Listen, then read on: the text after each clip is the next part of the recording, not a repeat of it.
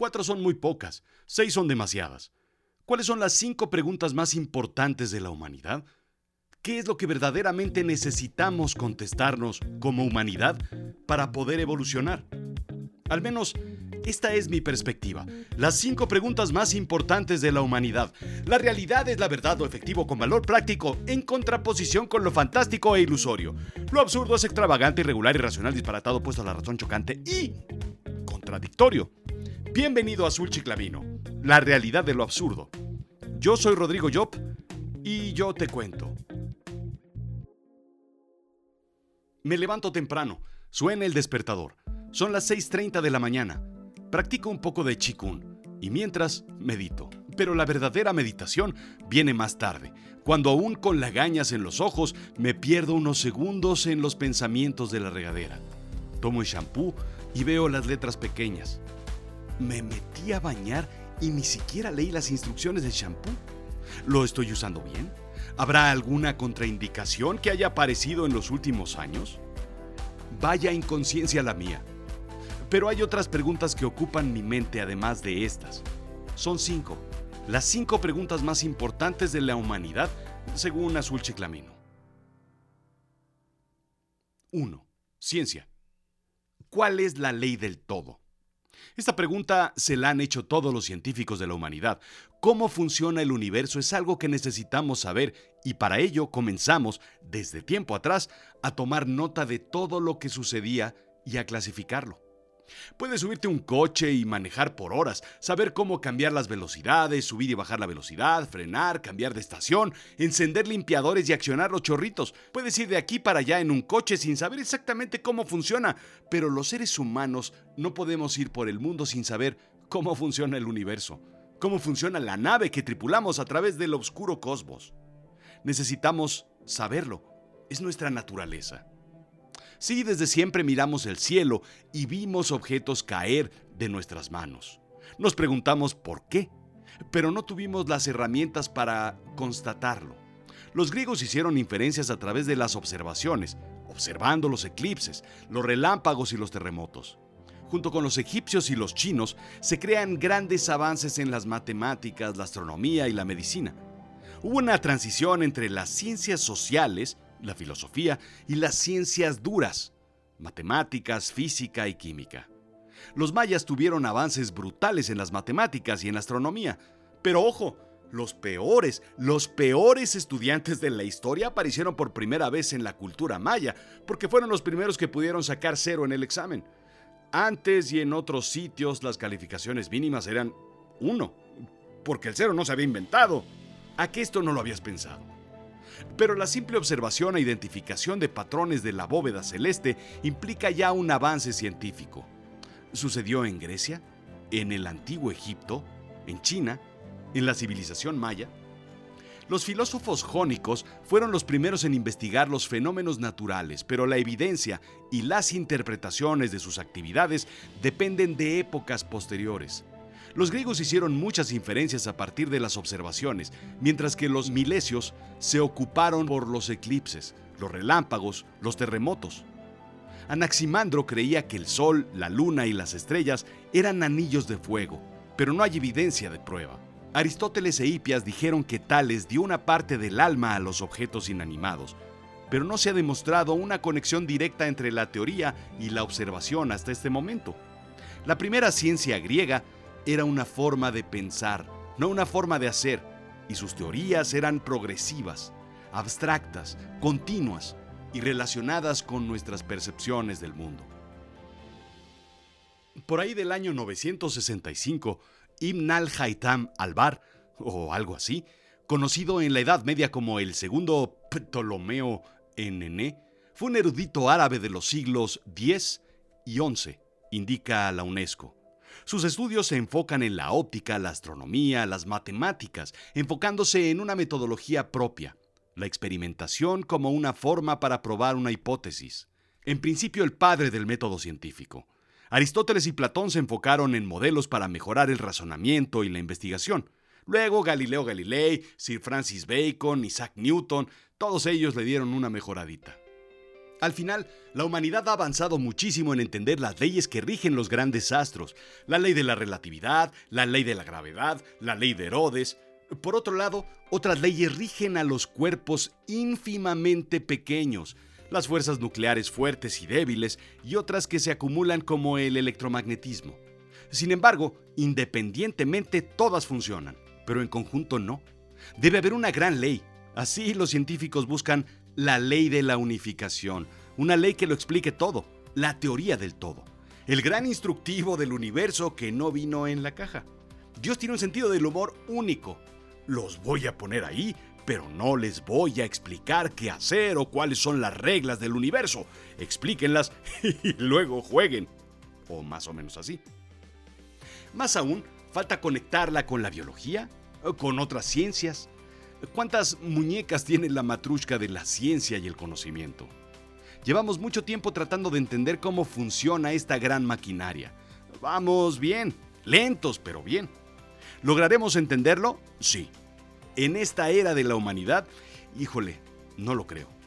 Tal vez la inteligencia artificial traiga nuevas herramientas a la mesa, a ver si nos da tiempo antes de que nos aniquile. 2. Historia. ¿Lograremos conocer verdaderamente toda la historia? Hemos estudiado a profundidad la historia de la humanidad. El ser humano ha dejado indicios de su existir por todos lados, desde sus mismos restos, pasando por herramientas, utensilios, hasta estructuras arquitectónicas, códices, libros y hoy en día evidencia digital. Sin embargo, son más los espacios vacíos que las referencias de conocimiento que tenemos sobre las antiguas civilizaciones. Sabemos cómo se construyeron las pirámides. Bueno, bueno, bueno, bueno. Hasta que leemos las letras pequeñas y nos damos cuenta de que esto es solamente una teoría. En mil años, cuando alguien encuentre una mesa, verá con seguridad en el cajón el instructivo de IKEA de cómo se construyó. Al momento, no hay instructivos de cómo construir una pirámide de forma efectiva o mejores prácticas para construir eficientemente templos milenarios. ¿Te imaginas? Nadie lo hizo en Egipto. De verdad, ¿cómo se construyeron las pirámides? Creemos que, muy probablemente, con gran seguridad, son las frases que escuchamos de los arqueólogos. Es así. ¿Quién construyó Teotihuacán? No tenemos idea. Una civilización precolombina que floreció cerca de los años 300 y 600. Ni siquiera tenemos claro cuándo fue. Soy de la idea de que las ruinas, las pirámides, los grandes emprendimientos se realizaron por aburrimiento. Oye, compadre, ¿qué hacemos? No sé, estoy aburrido. ¿Una pirámide? Va, cuando la acabaron, oye compadre, ¿y ahora qué hacemos? Pues no sé, vámonos. Vamos a dejarla ahí abandonada. ¿Quién construyó Stonehenge? Stonehenge es un monumento prehistórico en Wiltshire, Inglaterra, que guarda muchos, muchos misterios, o mejor dicho, mucho desconocimiento. ¿Cómo es que un grupo de piedras de 25 toneladas fueron colocadas en un círculo? Y sobre todo, ¿por qué? Te aseguro que, que fue una apuesta. ¿Cuánto te apuestas, compadre, a que no las puedes apilar? Uh, ¿cuánto te apuestas a que sí?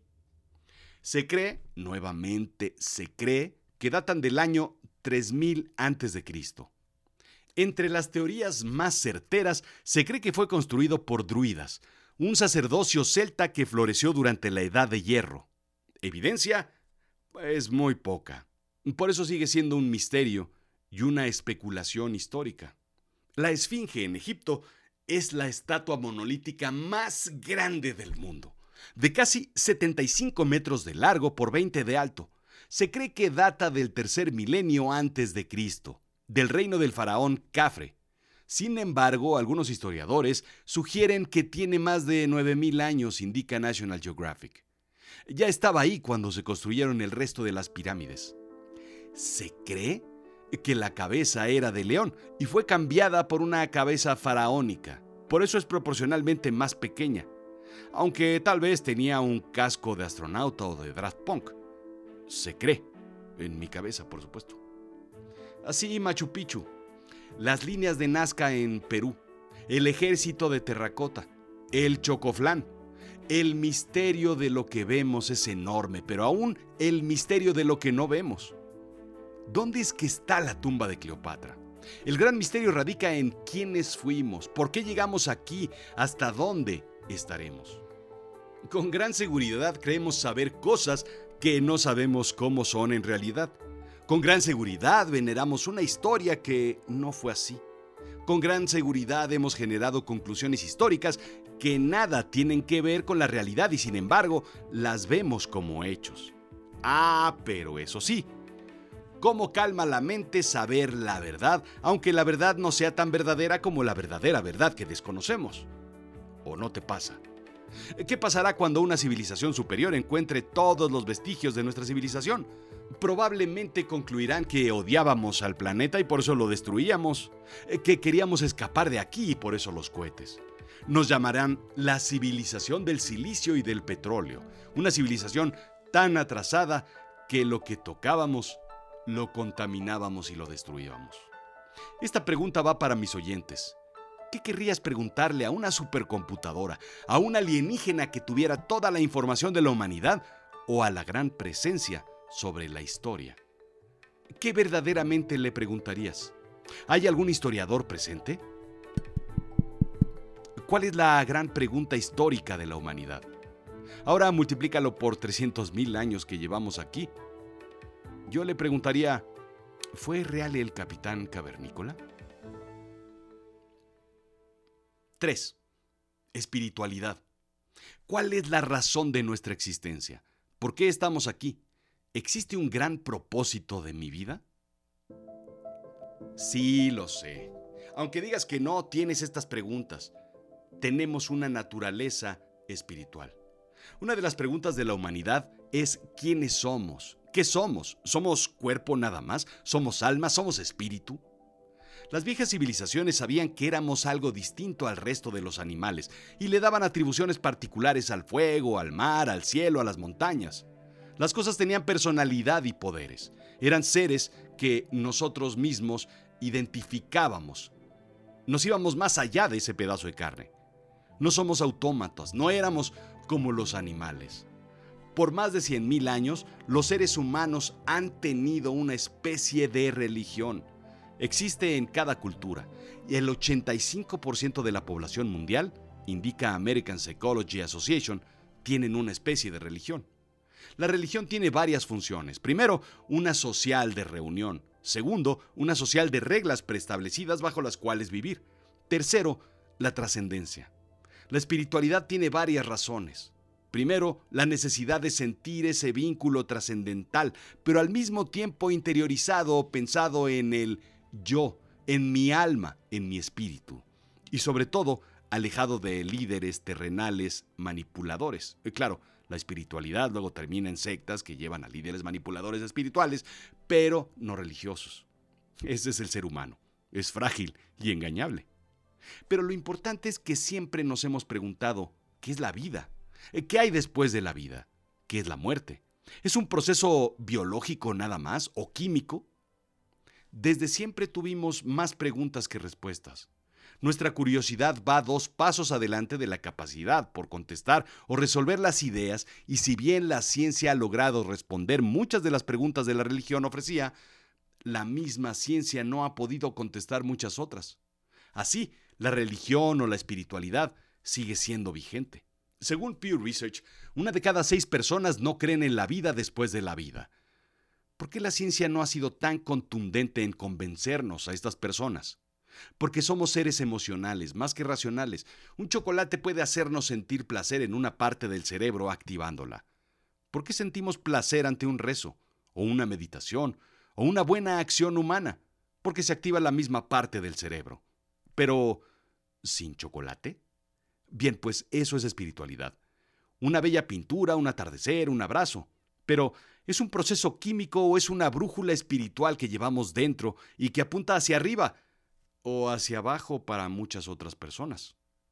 Otro estudio de Pew Research indica que los estadounidenses son más espirituales cada vez, no necesariamente religiosos, espirituales. una cuarta parte de los adultos estadounidenses se ven como espirituales mas no religiosos. Ocho puntos arriba en cinco años. Y no hay segmentos específicos. Hombres, mujeres, blancos, negros, capitalistas, socialistas, jóvenes, viejos, a lo largo y ancho del mundo. Incluso los espirituales son más practicantes que los religiosos. ¿Es moda? Sí. ¿Es pérdida de la credibilidad de las iglesias? Sí reclámale al Empire. ¿Es así? Lo cierto, lo cierto es que muchos científicos están plantados detrás de lo que la ciencia diga. Y en ese sentido tienen toda la razón. Nadie ha regresado con pruebas físicas de la vida después de la vida, como Neil deGrasse Tyson dice. Sin embargo, otros al menos mantienen la posibilidad abierta o investigan al respecto. Y sí, es claro que encontrar la evidencia en un campo que desde su inicio pretendió no ser conocido es muy complicado. Cruzar esa frontera que fue diseñada para no cruzarse de regreso es muy difícil. Sin embargo, muchos científicos han demostrado que, por ejemplo, la meditación trae beneficios ante la salud, mente, cuerpo, alma, que la espiritualidad puede sanar. La ciencia lo llama placebo. Y los rezos que le sirven a ciertas personas paz espiritual le llaman. Científicamente se ha comprobado que el yoga funciona para mejorar procesos orgánicos. El episodio 145 de Azul Chiclamino lo explica. Y que incluso la risa cura. Episodio 82 y 169. Hay muchos científicos que están investigando esta parte de la espiritualidad.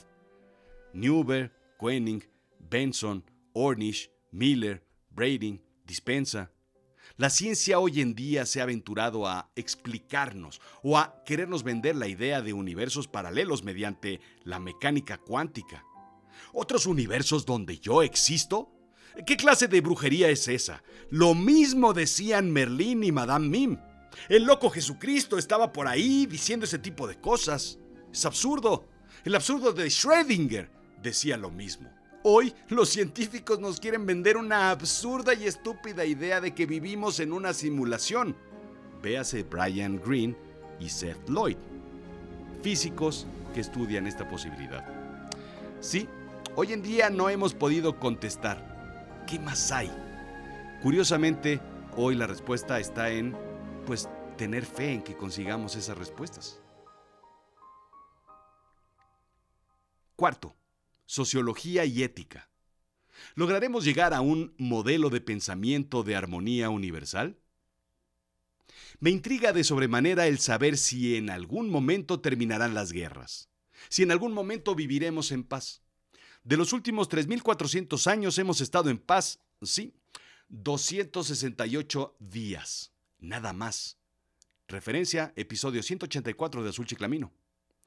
Estudiemos la historia solamente el 8% de la historia documentada ha sido en paz. ¿En algún momento alcanzaremos la armonía universal? Bueno, eh, te la dejo barata, al menos terrestre. Ya en su momento nos preocuparemos por armonizar con los extraterrestres cuando nos los topemos cara a cara, que dicho sea de paso yo creo que falta poco. ¿Tienes la misma pregunta? Nací y crecí en el seno de una familia católica. Ni bien ni mal, es lo que me tocó. Mi cerebro está cableado de esa forma. También mis valores, también mi moral, mis creencias. Con la madurez, la experiencia y los madrazos de la vida que cariñosa y delicadamente me han dejado el cráneo abollado y el cuerpo enllagado y lleno de cicatrices, he aprendido en creer en lo que creo y en querer lo que quiero. Dicho lo anterior, me parece y siempre me ha parecido una gran, una genialidad lo de los diez mandamientos, sobre todo en temas de marketing. Son 10 pasos nada más. Así de simple, así de sencillo. Ay, por cierto, hay un libro con chorrocientas mil páginas que mediante historias, parábolas, personajes, lo explican más a fondo. Pero son 10, 10 los mandamientos que te tienes que aprender y seguir para llegar al cielo. ¿No te parece fantástico? Reglas así hay muchas en el mundo, en la humanidad, en cada cultura, en cada religión, en cada sitio, en cada tiempo un equipo del Oxford Institute of Cognitive Evolutionary Anthropology analizó relatos etnográficos de 60 sociedades que comprenden más de 600.000 palabras de más de 600 fuentes. El resultado del Dr. Oliver Scott Curry, autor principal, fue que las personas en todas partes del mundo enfrentan un conjunto similar de problemas sociales y usan un conjunto similar de reglas morales para resolverlos. De ahí resaltan siete reglas universales existentes en todas las culturas. Toma, que tama, que toma, que tama, que toma, que ahora que estamos tan a gustito. Las reglas. Ayude a su familia, ayude a su grupo, devuelva favores, sea valiente, ceda ante los superiores, divida los recursos de manera justa y respete la propiedad de los demás. A ver, seamos honestos. No, no voy a ayudar a mi familia. Sí los hay, pero en general es como, como una regla muy normalita, ¿no? Ayude a su grupo. Pues si no se acaba el grupo. O, o no hay grupo. Devuelva favores. Es como obvio, ¿no? Igualito que el no matarás, que dicho sea de paso, eh, no está en la lista. Pero sí como que es obvio y hay que ponerlo, o no hay que ponerlo. Bueno, para algunos no es tan obvio. El gran tema es la falacia naturalista, que consiste en pensar que como se comportaron así las personas, así se seguirán comportando o se comportarán en un futuro. No es lo mismo lo que se ve o sucede y lo que debe suceder. Ser y deber, indica Luis Ramos, doctor en filosofía de la Universidad de Salamanca. Entonces, ¿es posible vivir en armonía? ¿Algún día lo veremos? ¿Es cierto este estudio? ¿Podemos implementar esto? Pasar del descriptivo al prescriptivo es lo complicado.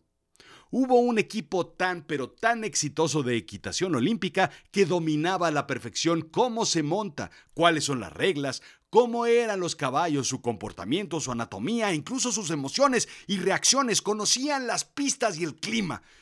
Si tan solo hubieran podido salir de la sala de juntas y ponerse a practicar. El chiste para la armonía universal es pasar de las reglas, de esos diez mandamientos y del manual de Carreño a la práctica. De la descriptiva a la prescriptiva. Es tan obvio que me suena raro que no lo hayamos hecho antes, ¿no? 5. Neurociencias. ¿Entenderemos la conciencia humana? ¿Lograremos entender el funcionamiento del cerebro? En realidad la pregunta la planteo en muchas capas. Es una pregunta compleja y tal vez quiero abarcar demasiado. ¿Lograremos en algún momento entender cómo funciona bien el cerebro? Michio Kaku, uno de los físicos más importantes de nuestra era, explica que el cerebro no es otra cosa más que una computadora hecha de carne. ¿Lograremos entenderla? Es un problema de ingeniería, dice él, saber la circuitería. ¿Cómo está conectado todo? Nada más. Hoy en día tal vez el carnicero o su taquero de confianza conozca mejor esa maquinaria que cualquiera de nosotros. El tema es que esa computadora está hecha por neuronas que trabajan con impulsos eléctricos, con procesos químicos, leyes biológicas y hormonales. Hmm, entonces no es tan sencillo. De ahí hay que entender dos cosas. Una, cómo pensamos. Dos, la conciencia. Sí, es lo mismo, pero eh, quiero subrayar una distinción en particular. Estudios en equipos de resonancia magnética indican cómo el cerebro se activa al tener estímulos visuales. En algún tiempo podremos grabar estos impulsos, darles play a estos patrones cerebrales para mostrar los recuerdos de lo visto y en ese momento podremos grabar el cerebro. En algún momento podremos leer todas las memorias y recuerdos de una persona, incluso los procesos de pensamiento, y así duplicar el cerebro de una persona en un formato digital. En algún momento podremos identificar la conciencia. Incluso, imagínate esto, obtener una imagen del cerebro de un psicópata, arreglarlo en la computadora y descargarlo nuevamente en el cerebro para arreglarlo. Literalmente reprogramarnos. ¿Quiénes somos? ¿Qué sentimos? ¿Qué nos hace ser únicos? ¿Qué pensamos? Pero no entendemos por qué primero queremos en la mañana un café y lo último que queremos en la tarde es un whisky. Nos queda muchísimo por entender de procesos mentales para poder avanzar como humanidad. Y además, todo el resto, la conciencia. Eso es lo más importante. ¿Tú te sientas a preguntarte estas cosas? ¿O soy yo el único aquí? ¿Tú qué dudas tienes sobre la vida, sobre el universo, sobre las personas, sobre ti mismo, sobre tu interior, sobre tu forma de pensar, sobre tu alma, sobre tu conciencia? Qué filosofas en la regadera? Yo esto. Y bueno, ¿y por qué en una pasta de dientes debes elegir entre aliento fresco, gingivitis, sensibilidad, blanqueamiento o placa? ¿Por qué no hacen una pasta pues que haga todo? ¿Alguien se cuestiona una mejor presentación del papel de baño en rollo? ¿Quién definió el ancho estándar del papel de baño? ¿Necesito programar una cita para ver un psíquico o me estaría ya esperando cuando llegue? En fin, eso es lo que yo me pregunto. Preguntas que tengo. ¿Coincides mucho con ellas? En realidad coinciden con las que he leído por ahí, por parte de expertos y especialistas en ciencias políticas, sociología, psicología. Todos coincidimos más o menos en ellas. Todos tenemos las mismas preguntas. Lo cierto es que somos tan, pero tan pequeños e insignificantes y es tan grande el universo y tan grande la humanidad y el rango de tiempo en el que el movimiento de la humanidad ha existido que es ínfimo lo que podemos considerar en nuestra corta permanencia en este tiempo. Pero eso es lo que hace increíble nuestra existencia. Poder ser, poder estar y poder formar parte de este momento, de este espacio, de este mínimo esfuerzo que puede cambiar algo y dejar huella aquí, hoy.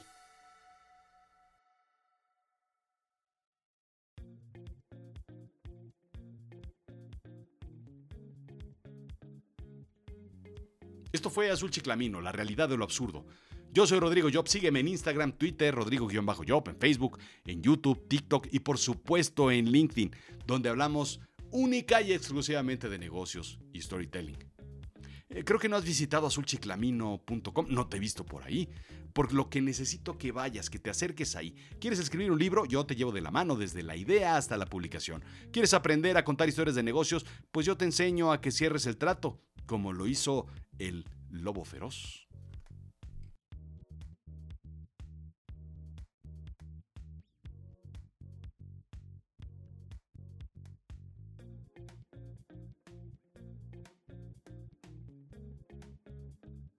Gracias.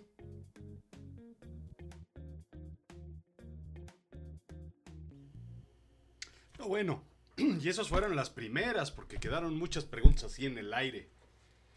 Sí, a ver, el relojero, por ejemplo. ¿Quién fue el primer... Eh, ¿Quién fue la primera persona que le puso la hora al primer reloj? ¿Y de dónde la sacó? Porque pues ah, uno le pone la hora del reloj de otro reloj. El sacerdote, yo le preguntaría a un sacerdote si las hostias son gluten free, son veganas, este, contienen lácteos, ¿cómo las hacen? ¿No? El comunicador, cuando el comunicador no quiere comunicar nada, entrega un hoja en blanco o un cassette vacío. Derecho. Pregunta de derecho. Eh, ¿Quién, ¿Quién fue el primero que le dijo derecho? ¿Y por qué derecho? ¿En inglés es right o es straight? Hay ingenieros que no son ingeniosos, o dejas de ser ingeniero si eres alguien que estudió ingeniería pero no eres ingenioso. Hay aguadores en Alaska o solo llevan hielos. Eh, ¿Por qué hay barberos pero no hay bigoteros o peleros? Ah, ¿verdad? Si el carpintero trabaja con madera, ¿con qué trabaja el pajero? Ah, ¿verdad? Eh, si un espía convence a alguien en darle la información en lugar de conseguirla, entonces se convierte en recolector de información y deja de ser espía? Es que hay muchas preguntas, pero pues es que la cosa es así, mano. O sea, ¿a quién le preguntas todo eso? Y además son cosas que desde toda la humanidad, zapatera tus zapatos y a los zapatos del zapatero, ¿quién? Son muchas